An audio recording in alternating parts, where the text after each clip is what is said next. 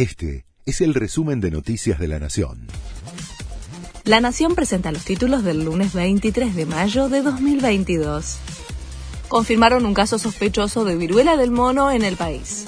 Se trata de un bonaerense que llegó de España hace seis días, uno de los 14 países que ya tienen contagios confirmados. La patología se presenta con fiebre y una erupción cutánea característica. Ante síntomas, recomiendan consultar rápidamente al médico. Alberto Fernández presenta la nueva serie de billetes que va a reemplazar animales por próceres.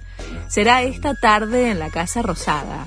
El mandatario ya anticipó que el billete con denominación más alta seguirá siendo el de mil pesos que se introdujo en 2017. Realizó una falsa amenaza de bomba en el aeropuerto para que su novio no perdiera el avión.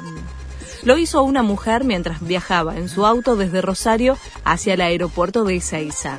La Policía de Seguridad Aeroportuaria allanó la casa y secuestró el teléfono desde el cual se hizo la llamada. Ahora enfrentará un proceso penal. Boca campeón de la Copa de la Liga. Le ganó a Tigre 3 a 0 en la final que se jugó en el Mario Alberto Kempes de Córdoba.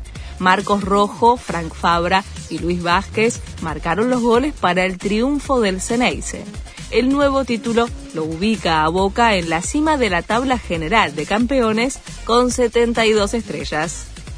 Incidentes en el obelisco. Los hinchas de Boca coparon el centro porteño para festejar el nuevo título.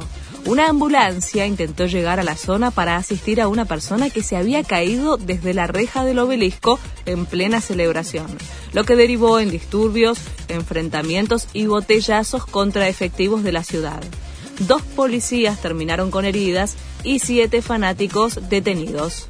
Este fue el resumen de Noticias de la Nación.